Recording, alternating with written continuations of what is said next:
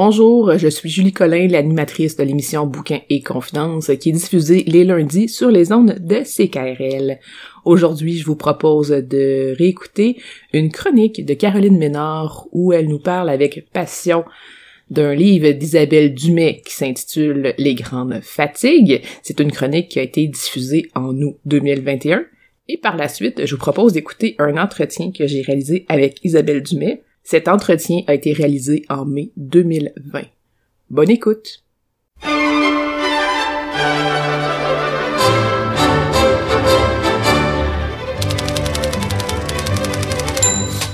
Bonjour Caroline Ménard. Bonjour Julie. Cette semaine, tu nous parles d'une autrice qu'on a reçue en entrevue en juin 2020, Isabelle Dumais. Oui, Isabelle Dumais qui a publié un très beau recueil de poésie en 2019 qui s'intitule Les Grandes Fatigues, publié aux éditions Le Norrois. Et effectivement, que tu as eu la chance d'avoir en entrevue en juin 2020. Isabelle, donc, qui est une poète et artiste en art visuel, aussi enseignante en art visuel au cégep de Drummondville. Et j'ai vraiment eu un gros, gros coup de cœur pour son recueil, où, comme le titre l'indique, elle parle de la fatigue. Et c'est un des recueils, je trouve, dans le domaine de la poésie québécoise qui est vraiment, qui, se distingue. Euh, il se fait vraiment des belles choses hein, dans le domaine de la poésie québécoise depuis quelques années, puis ce recueil-là en fait justement partie. Et ce qui m'impressionne toujours avec la poésie, c'est quand des auteurs sont capables de mettre en mots des sentiments, des pensées ou des états d'âme qu'on vit, et souvent qu'on n'est pas capable nous-mêmes de qualifier ou de mettre en mots. Hein parce qu'on va ressentir des choses, mais évidemment, les transcrire en paroles, c'est plus complexe. Et avec ce recueil-là, Isabelle Dumais, elle a vraiment réussi à mettre des mots parfaits, très justes sur le sentiment de la fatigue, qui est un sentiment un peu universel. Hein? On a tous déjà vécu de la fatigue, de l'épuisement. Alors, j'ai trouvé qu'elle faisait un, portrait très juste de la question dans ce recueil de poésie. Elle euh, aborde le sujet, en fait, à travers neuf chapitres, neuf sections, si on veut, qui ont tous des titres très évocateurs comme écartèlement, embarras, le courage du lit, mille consolations. Et j'ai trouvé vraiment qu'elle décortiquait de manière somptueuse le, sentiment de l'épuisement physique et psychologique, hein, l'espèce de langueur, de lenteur que ça implique. Et les poèmes sont tous plus beaux les uns que les autres. Et c'est ça qui est quand même assez incroyable, c'est qu'elle réussit à rendre un sujet qui, à la base, est pas forcément joyeux, mais elle réussit à en faire quelque chose de très beau, de quelque chose d'où il émane beaucoup de beauté, euh, même si c'est quelque chose qui en soi est un, sujet euh, difficile ou qui est pas forcément joyeux. Et à travers le thème de la fatigue, ben, il y a plein d'autres sujets connexes qu'elle va aborder, entre autres le lâcher prise, la colère, euh, la performance, les rêves, les désirs qu'on a, le temps qui nous manque toujours. Il n'y a jamais assez de temps dans une journée. Euh, le détachement aussi. Alors, c'est tous des, des, thèmes euh, qui sont venus vraiment me rejoindre beaucoup et qui ont aussi un certain aspect universel. Hein. On, J'ai rarement connu quelqu'un qui me disait qu'il avait assez de temps pour faire tout ce qu'il voudrait faire dans, dans une journée ou dans une semaine. Alors, on peut tous se sentir un peu concernés là, par ce sentiment-là. C'est un recueil aussi qui est d'autant plus pertinent actuellement parce qu'on vient de traverser quand même un an et demi de pandémie, hein? Et euh, ben une pandémie, c'est quand même fatigant. Je sais pas qu'est-ce que tu en penses, Julie. Oui, oui, oui, oui, tout à fait. c'est quand même assez fatigant. Donc, ça, ça, ça résonne encore plus dans le contexte actuel et je pense qu'il y a beaucoup de gens qui vont se retrouver dans ces poèmes-là et qui vont trouver que cette écriture-là agit un peu comme un baume euh, sur l'épuisement qu'on vit parfois, sur la détresse qu'on peut ressentir, euh, parce qu'avec les mots d'Isabelle, ben, on se sent un peu moins seul, hein, finalement. Et c'est euh, personnellement, c'est un aspect que j'apprécie beaucoup de la littérature quand on quand il y a une espèce de solidarité qui se tisse entre l'auteur et le lecteur basée sur des expériences vécues. Hein. Quand on retrouve un peu notre expérience personnelle chez l'autre, ça crée vraiment une solidarité très forte qui, euh, qui nous fait vraiment, qui brise la, solitude, qui nous fait sentir euh, moins, moins seul. Aussi, ce, ce livre-là, initialement, je l'ai emprunté à la bibliothèque en format numérique. Et c'est un des rares livres empruntés où je me suis dit, maudit, j'aurais dû l'acheter. j'aurais dû l'acheter. des fois, il y a des livres qu'on va emprunter, mais on va dire c'est bien correct, euh, c'était très bon, mais j'y reviendrai pas, etc. Dans ce cas-ci, moi, je me suis dit, ah, j'ai vraiment aimé ça, puis je pense que je pourrais définitivement le relire euh, dans quelques mois, dans quelques années. Alors, j'aurais dû l'acheter et le 12 août s'en vient. Alors peut-être que, tu sais, je vais me gâter en librairie, qui sait. Hein? Donc ça serait un, très bel achat. Alors si, vous avez l'occasion aussi là, de, de l'acheter, euh, ça, vaut vraiment la peine. C'est vraiment un, très très bon euh, recueil, une très bonne suggestion pour le 12 août. Moi, ça m'a donné beaucoup envie aussi d'aller lire son autre recueil qui s'intitule précédent, qui s'intitule Un juste ennui. Euh, J'aime beaucoup ces thèmes-là en littérature, hein, l'ennui, la fatigue, quand c'est abordé d'une manière très philosophique. Je, ça me parle beaucoup comme sujet, puis peut-être que ça me parle beaucoup aussi parce que euh, j'aime ça avoir beaucoup de projets. Je, suis souvent dans la, performance, même si on, on sait que c'est pas toujours sain. Euh, je pense que tu es un peu comme ça, Julie, dans les projets. Si peu, si peu. Si peu. à peine. On est, des gens qui ont un horaire assez, euh, assez chargé, hein, qui mm. est bien, bien occupé. Euh, donc, ce, genre de recueil-là, avec le sujet de la fatigue, ça nous confronte un peu. Puis, euh, Isabelle aussi, elle aborde le sujet de se réconcilier un peu avec la fatigue, hein, parce que c'est sûr que euh, c'est un sentiment qu'on considère de manière négative, mais en soi, c'est un état qui nous rappelle d'arrêter. Hein. C'est le corps qui nous dit qu'il faut prendre une pause. Alors, se réconcilier avec la fatigue, c'est quand même assez important. Puis, je trouvais ça intéressant parce que Isabelle disait en entrevue que pour écrire ce recueil-là, elle était partie du sentiment de colère qu'on ressent face à la fatigue, qui est un, sentiment effectivement qu'on a tous un peu vécu. Hein. Quand on est fatigué, on est comme frustré un peu contre notre corps parce que hmm. la vie continue, on a des choses à faire, on a des tâches quotidiennes à remplir. Mais à la base, c'est un état justement qui nous dit ben il faut, arrêter, il faut prendre une pause et ton corps a besoin de recharger euh, ses batteries. Hein. Et aussi, elle va aborder l'autre, euh, je dirais l'autre côté de la médaille, qui est l'espèce d'angoisse des fois qu'on a de ne jamais être assez performante hein, ou de ne rien faire. Tu moi, des fois, je me sens mal à l'aise de ne rien faire ou quand je suis en train de rien faire, je me dis ah, je pourrais être en train de faire telle, telle chose, je pourrais être en train de lire euh, un livre, je pourrais avancer dans telle, euh, telle chose. Donc, on a des sentiments aussi un peu ambivalents face à la fatigue. On est conscient que mm. faut arrêter, mais on se sent mal aussi quand on arrête. Alors, il y a tout ce, ce panorama d'émotions-là qui sont abordées dans, dans ce recueil, dans ces poèmes-là, avec évidemment des phrases brillantes, très, très belles, très fortes aussi. Euh, c'est vraiment un, tour de force, vraiment un super beau recueil et euh, définitivement qui, mériterait d'avoir plus de visibilité. Alors, euh, j'encourage toutes les personnes qui cherchent un peu de poésie pour le 12 août, achetez ça, ça vaut vraiment le détour. Tu disais que on se sent concerné dans la discussion avec Isabelle Dumais parce que justement, sais, ça nous touche et tout ça, mais ce que j'aime aussi, pour aller un peu plus loin que ça, c'est qu'elle pose des questions. Elle interpelle le lecteur une fois de temps en temps, donc elle nous amène à nous poser nous-mêmes des questions sur notre propre état de fatigue, sur notre propre état de performance, de pression qu'on se met et tout ça.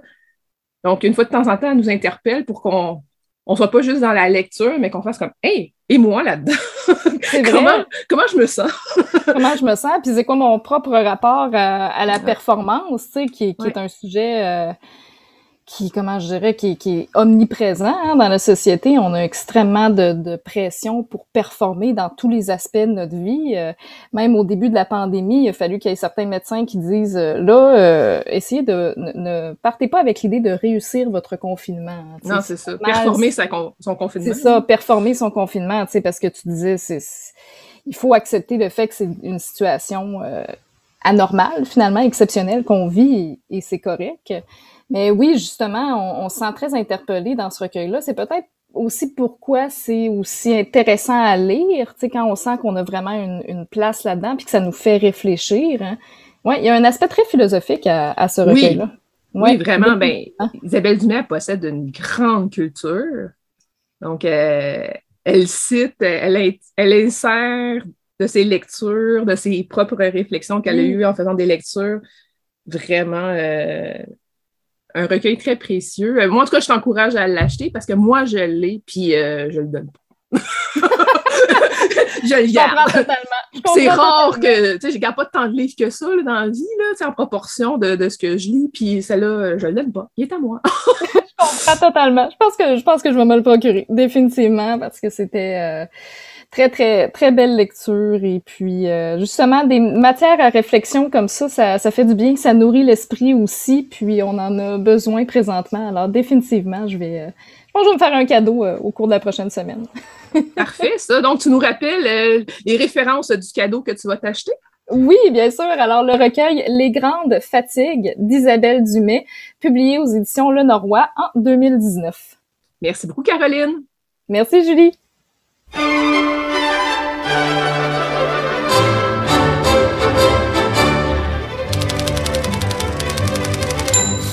Bonjour Isabelle Dumais. Bonjour Julie. Donc, toi, tu es poète et artiste en art visuel. Eh oui. Qu'est-ce que c'est les arts visuels? rapidement, on est dans une émission de littérature, mais rapidement, qu'est-ce que c'est au juste les arts visuels?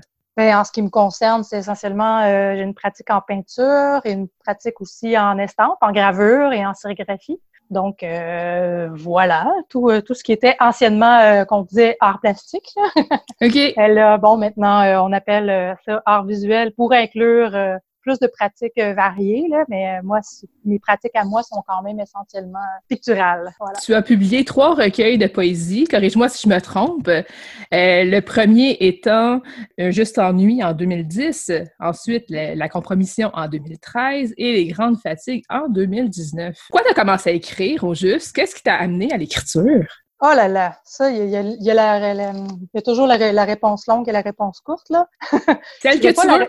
Ouais, non, je ferai pas la réponse longue, mais je peux commencer la réponse longue, puis je vais faire un, saut après vers la courte. je pourrais dire que la question, à savoir quand, pourquoi commencer à écrire, en fait, euh, peut-être comme bien des, écrivains, euh, je me souviens pas quand j'ai commencé à écrire, parce qu'il me semble que j'ai toujours écrit, là. Même quand on est enfant, là, tu sais, euh, combien de fois j'ai commencé à écrire des histoires, des bandes dessinées, même à, m'enregistrer sur un petit magnéto. C'est vraiment là, c'est j'ai rien, dommage, j'ai rien gardé de tout ça. J'aurais aimé ça retrouver les bandes son puis les euh, les brouillons de tout ça. Mais bon, tu sais, j'ai toujours euh, écrit comme j'ai toujours dessiné, comme j'ai toujours, euh, c'est pas vrai. Mais quand j'étais enfant, je faisais, je touchais à peu près à tous les arts dans ma chambre toute seule, sans regard, y compris la danse, la musique. Mais évidemment, tout ça n'a pas perduré dans le temps. On se concentre. évidemment, j'ai je me suis orientée, je me suis donné une formation en art visuel, mais l'écriture, donc, pour euh, revenir à la réponse courte, je pense que en complémentaire aux arts visuels, être dans le, dans le langage, euh, ça me manquait. Donc, euh, être dans une pensée avec les mots, ça me manquait. Donc, j'avais envie de me gâter. Quand on est en art visuel, on nous demande de réfléchir à notre démarche artistique. Moi, je me donnais tout le temps un plaisir fou à écrire mes textes de démarche artistique ou les textes de, de projets qui accompagnent une expo. J'ai toujours adoré ça. Donc, euh, c'est euh, après ça de se lancer vraiment dans l'écriture d'un objet littéraire qui a une fin, là, qui, qu'on veut présenter euh, aux autres. Donc, c'était un plaisir que je me suis donné là, avec le premier livre, Un juste ennui. Mais il faut dire en fait que même dans ma jeune vingtaine, j'avais soumis des manuscrits à des éditeurs qui ont qui n'ont pas été retenus, heureusement. en voulant dire que c'était des écrits de jeunesse. Euh, donc, euh, tout ça pour dire que l'écriture a toujours été là. même au secondaire, les concours d'écriture comme les, concours de dessin, c'était là aussi. Donc, c'est euh, ça correspond vraiment à un désir puis un besoin qui a toujours été là. Donc, un jour, tu t'es dit, je vais le soumettre à une maison d'édition comme le Norrois. Oui, en fait, même, je dirais que tout d'abord, c'est le, le, les prix littéraires Radio-Canada qui m'ont comme donné un peu le, le des fois, ça prend une première euh, marche pour articuler vraiment un projet d'écriture euh, fini. Le projet demandait une suite de temps mots, je ne sais plus. À l'époque, c'était plus long que maintenant. Je me suis dit, bon, ben, regarde, je vais, je vais me rendre jusqu'à cette, euh, cette longueur-là, articuler, ramasser les textes pour faire une suite précise, bon, et finie et tout ça. J'ai soumis ça. Puis euh, une fois dans l'envoi, en étant en train de... Dans l'élan, en fait, j'ai poursuivi le manuscrit pour en faire un livre. Puis entre-temps, ben, le manuscrit avançait, mais entre-temps, j'avais été finaliste aussi à ce moment-là. Fait que ça donnait le petit coup d'envoi supplémentaire, euh, la petite validation pour euh, oser le soumettre aux maisons d'édition. Et bon, parmi les, maisons, il y en a qui, qui ont décliné, puis d'autres qui ont accepté. Parmi celles qui ont accepté, évidemment, il y a Paul Bélanger au Norrois qui a accepté donc de me de publier mon premier livre. J'ai publié donc des autres là aussi avec grand bonheur. Comment tu sais qu'un texte de poésie est terminé? Oh mon Dieu! ça, c'est la même question qu'on pourrait poser pour un tableau. Vraiment, c'est il y, a, beaucoup, beaucoup, beaucoup de travail en amont. Moi, tous mes projets d'écriture, euh, je les porte quasiment pendant dix ans avant, de commencer à les écrire. Fait il y a beaucoup, beaucoup de, de recherches, beaucoup de réflexions, même avant même d'écrire quoi que ce soit. Beaucoup de lectures qui alimentent avant même que ça commence à, prendre forme euh, comme étant un projet euh, d'écriture précis dans notre esprit. On se moi, il y a quelque chose en fait qui m'anime. Il y a souvent une question qui m'anime longtemps, longtemps d'avance. Là, tu me demandes comment on sait un texte, comment, comment on sait qu'un texte est fini, mais en fait, euh, peut-être je peux faire le détour euh, comment, comment on commence. Ah, ben oui! projet d'écriture, si de fil en aiguille, tu m'emmènes là. En fait, euh, je m'emmène là en répondant. C'est ça, il y a une grande, grande recherche qui se fait d'avance pour chaque, chaque projet de livre. D'ailleurs, on dit souvent un recueil de poésie. Moi, j'aime ça, j'aime appeler ça des livres de poésie. Parce que c'est pas, dans mon cas, le, je sais pas, le mot recueil suggère un peu de recueillir des textes, un peu comme s'il y avait des textes éparses, là, des suites, différentes suites qu'on a écrites à gauche, à droite, puis qu'on rassemble pour faire un livre. Dans certains cas, c'est quelque chose qui peut arriver. Mmh. Moi, date, euh, les trois livres que j'ai euh, que j'ai publiés, les trois livres de poésie, c'est vraiment des livres, des objets, euh, des projets d'écriture qui ont été pensés pour prendre la forme d'un livre précis là, autour autour de, de, donc de questions qui me qui m'habitait longtemps. Comme je disais tantôt, je peux porter un projet pendant dix ans avant de commencer à écrire une ligne, puis avant même d'avoir même l'idée d'écrire un livre. C'est des questions qui m'habitent euh, longtemps, que je, je, je, fais, je prends note dans des cahiers d'écriture, des cahiers de lecture. J'ai beaucoup de cahiers de lecture, plus que de cahiers d'écriture même. Euh, puis à un moment donné, bon, il y a un projet qui émerge de sorte que quand on commence à écrire, les idées s'articulent. Puis là, il y a, habituellement, il y a comme une notion, euh, une notion maîtresse qui ressort, hein, qui, euh, qui, euh, qui avec laquelle je me propose de, de, de réfléchir. Dit comme ça, c'est un peu étrange, mais ça devient, ça s'impose à moi. Fait que j'écris, puis évidemment, là, je, je pourrais reparler plus longuement plus, ou plus précisément de chacun des livres, ou même de globalement des trois en quoi ils se ressemblent. Mais euh, pour revenir à ta question qui était précisément comment on sait qu'un texte est terminé, je pense qu'on habituellement, euh, je ne sais pas comment c'est pour les autres poètes, mais quand on écrit en poésie, c'est tellement un langage, euh, c'est tellement un travail sur le langage fin, comme un travail d'orfèvrerie où chaque mot est pesé, chaque silence est pesé, sous-pesé. Quand on s'arrête, c'est parce qu'on pense que il y a un bloc qui se tient, il y a un bloc qui apparaît, qui chaque mot à sa place.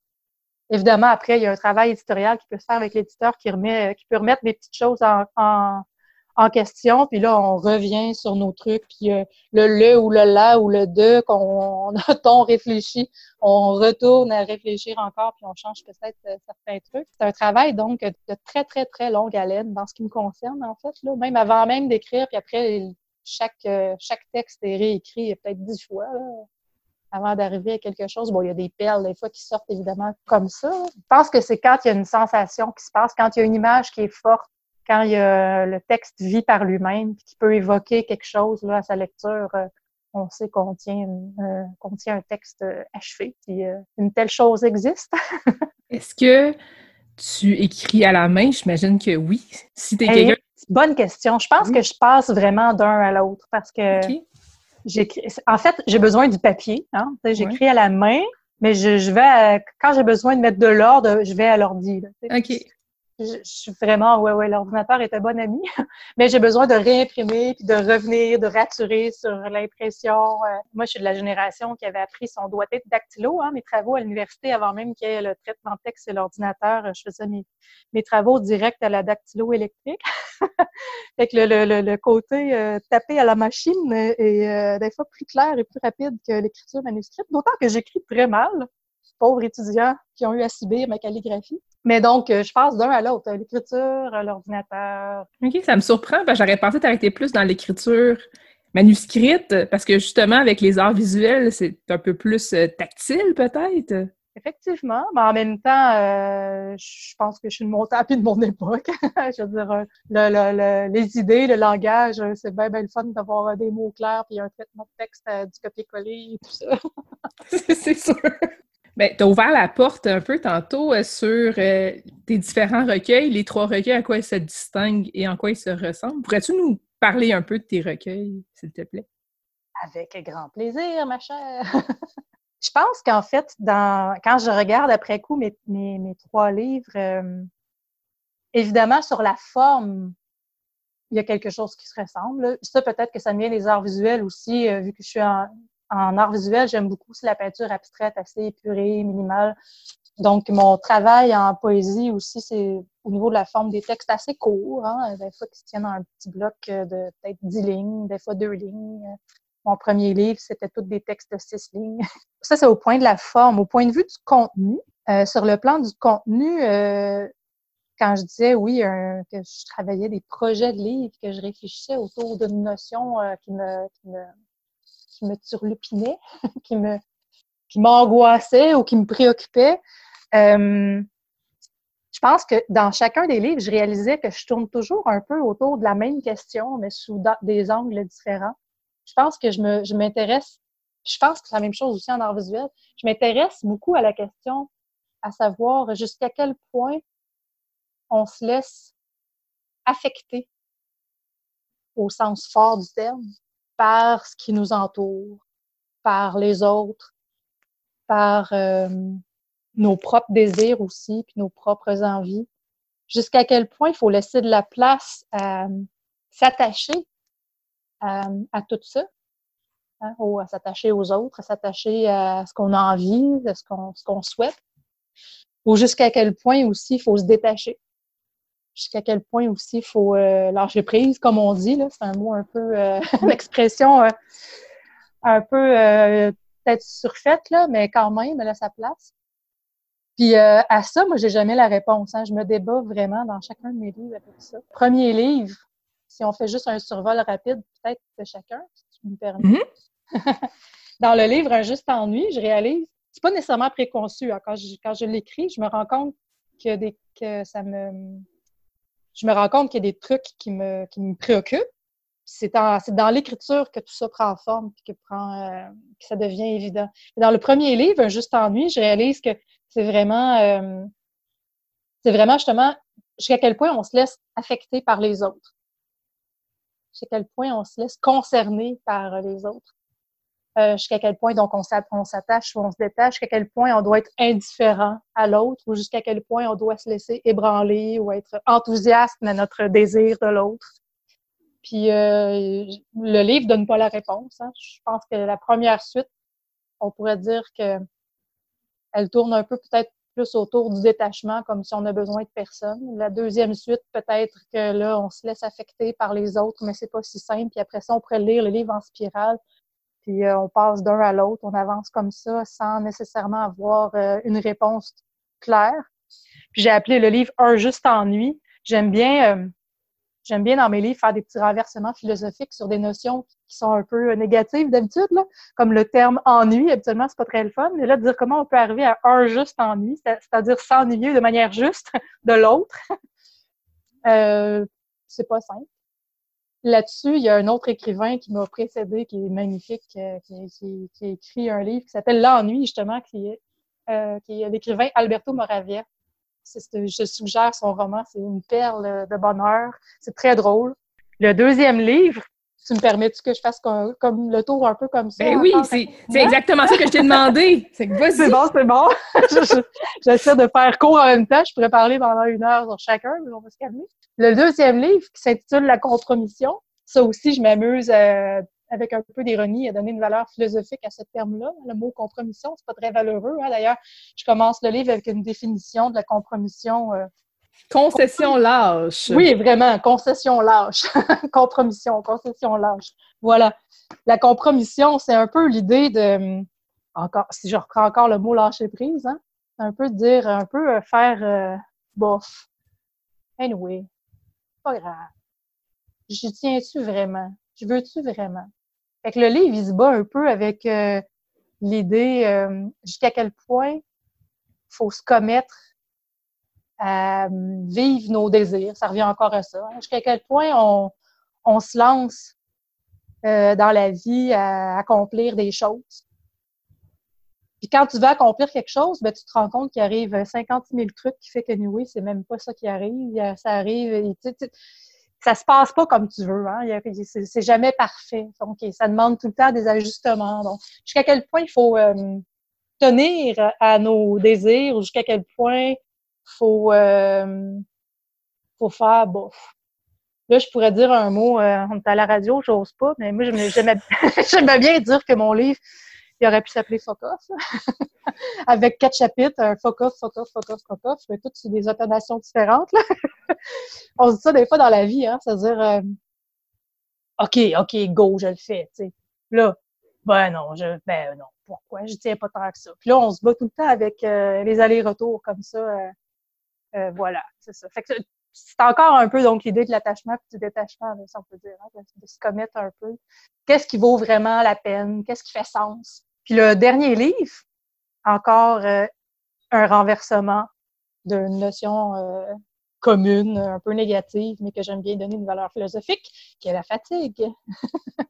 la fatigue en soi, c'est pas très heureux, en tout cas, c'est pas très, pas très réjouissant. Il y a une bonne fatigue.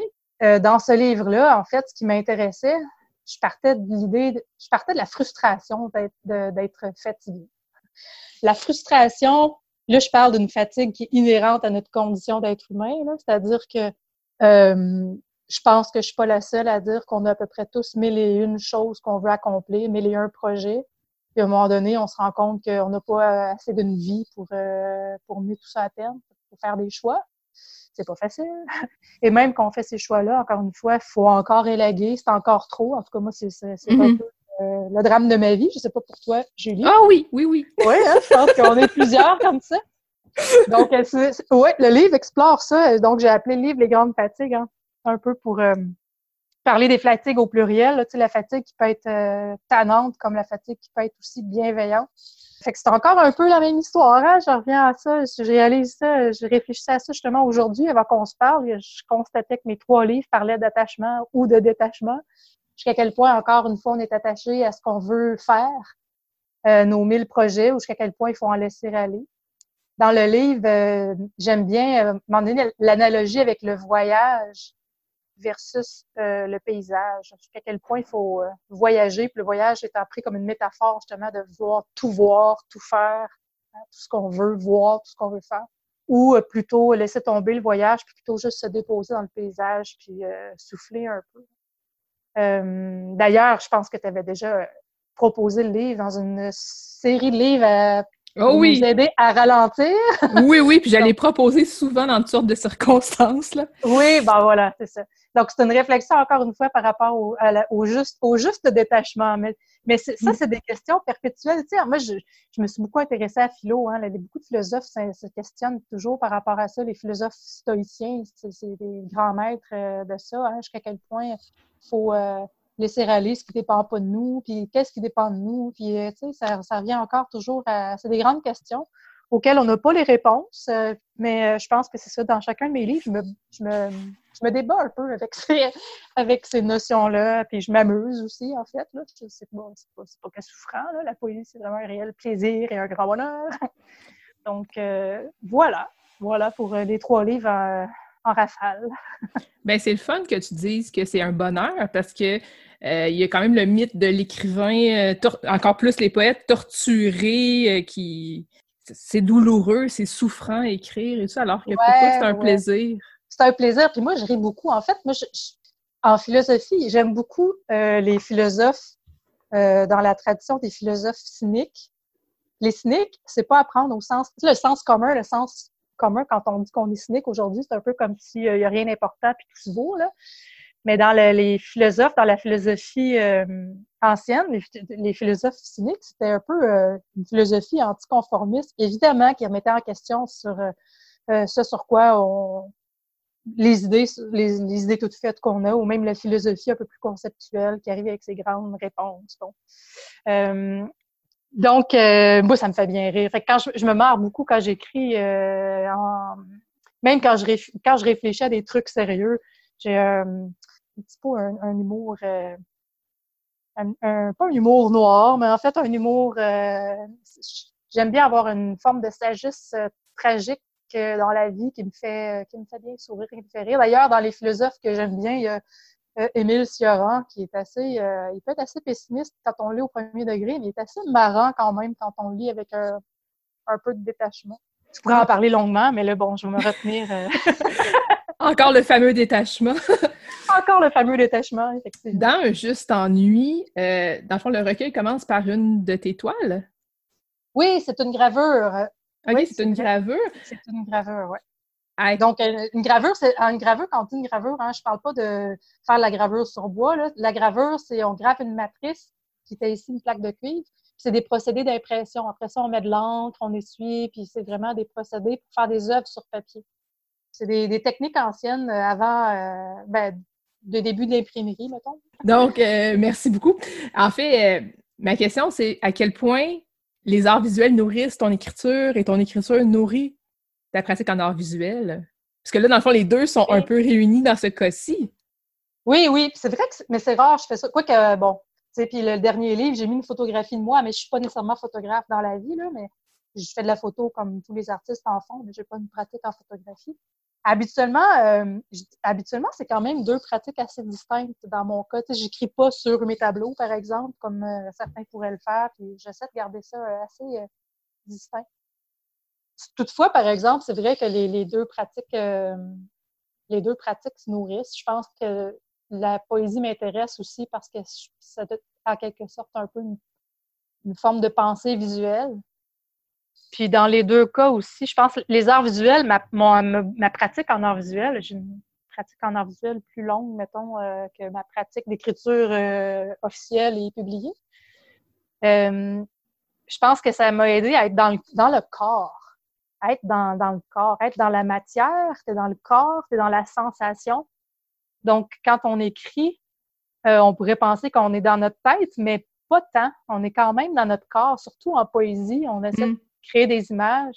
Puis, euh, en tout cas, dans, en ce qui me concerne, euh, je pense que les textes ont une résonance dans le corps.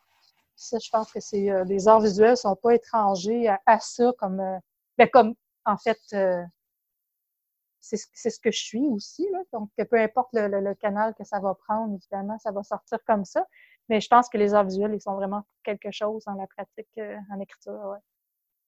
Puis euh, évidemment, l'écriture, qu'est-ce que ça apporte aux arts visuels? Ben, c'est peut-être plus euh, la réflexion. Je suis un peu, euh, même si je viens de dire que je suis dans le corps, je suis aussi cérébrale. donc, j'ai un grand plaisir aussi à réfléchir et à réfléchir sur mon travail en général. C'est quoi tes projets futurs?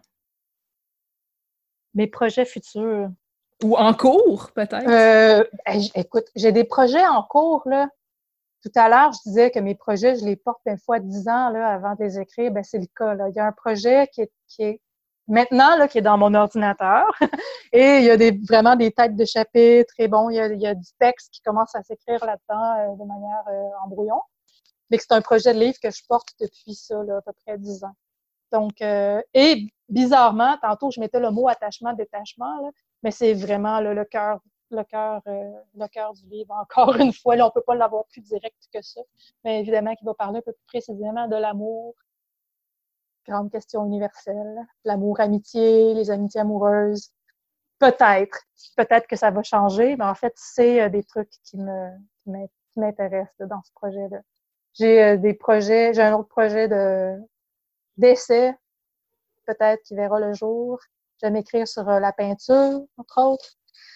Euh, un projet de roman, mais ça, je devrais même pas en parler, ça verra peut-être pas le jour, mais quand même dans l'ordinateur entamé.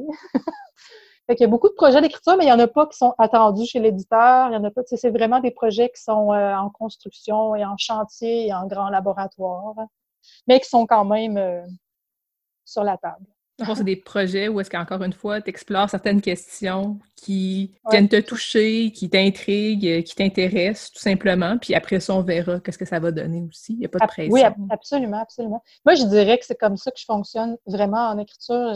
C'est comme s'il y a des questions. Tu sais, on, est tous animés par plein de réflexions, là, mais moi, je, je, lis puis je réfléchis. Euh, ça m'anime constamment. Puis à un moment donné, il y a quelque chose qui. Euh, qui, qui, qui, forme une grappe, là, qui devient un projet de livre. Puis il y a une, je dis, OK, ça, je veux écrire là-dessus. Mais j'ai pas nécessairement quelque chose de précis à dire. Il y a quelqu'un à un moment donné qui me dit Ah, tu vas écrire un livre à thèse? Non.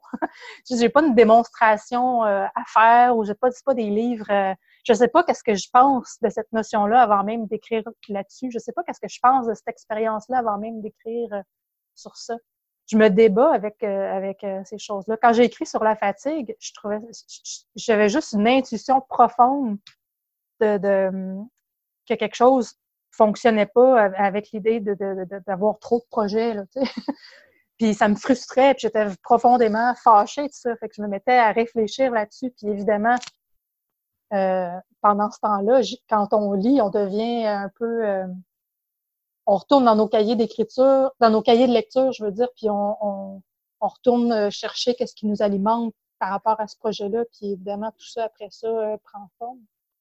Donc, euh, c'est encore des, oui, c'est ça. C'est encore des projets. Il y a encore des, des, grandes questions qui me, qui me préoccupent, sur lesquelles je veux écrire. puis je ne sais pas nécessairement quelle forme, ça, ça, va prendre. Je parlais d'un projet sur le détachement je pense que ça va être la poésie, mais je suis tentée aussi vers l'essai. J'ai toujours été tentée vers l'essai. D'ailleurs, je pense que ça sent dans les livres. On pourrait me le reprocher si on n'aime pas ça. Ceux qui aiment ça, bon, ils vont aimer, ils vont aimer mon écriture, mais bon, euh, c'est euh, c'est normal que ça sente parce que ça m'anime beaucoup, puis c'est ce qui me, ça me nourrit beaucoup aussi à mm-hmm. côté. C'est normal que c'est. Euh, peut-être qu'un jour je ferai le saut. j'ai bon, j'ai écrit des, petits essais comme ça, mais peut-être que je ferai le saut davantage pour un projet de livre euh, à voir. Mais si tu n'avais pas abordé le fait que tu es en train d'écrire un essai, je t'aurais posé la question parce que pour moi, c'est évident que tu devrais aller dans cette direction-là. À suivre. ben oui, à suivre. Mm. Ben merci beaucoup, Isabelle Dumais. Merci, Julie.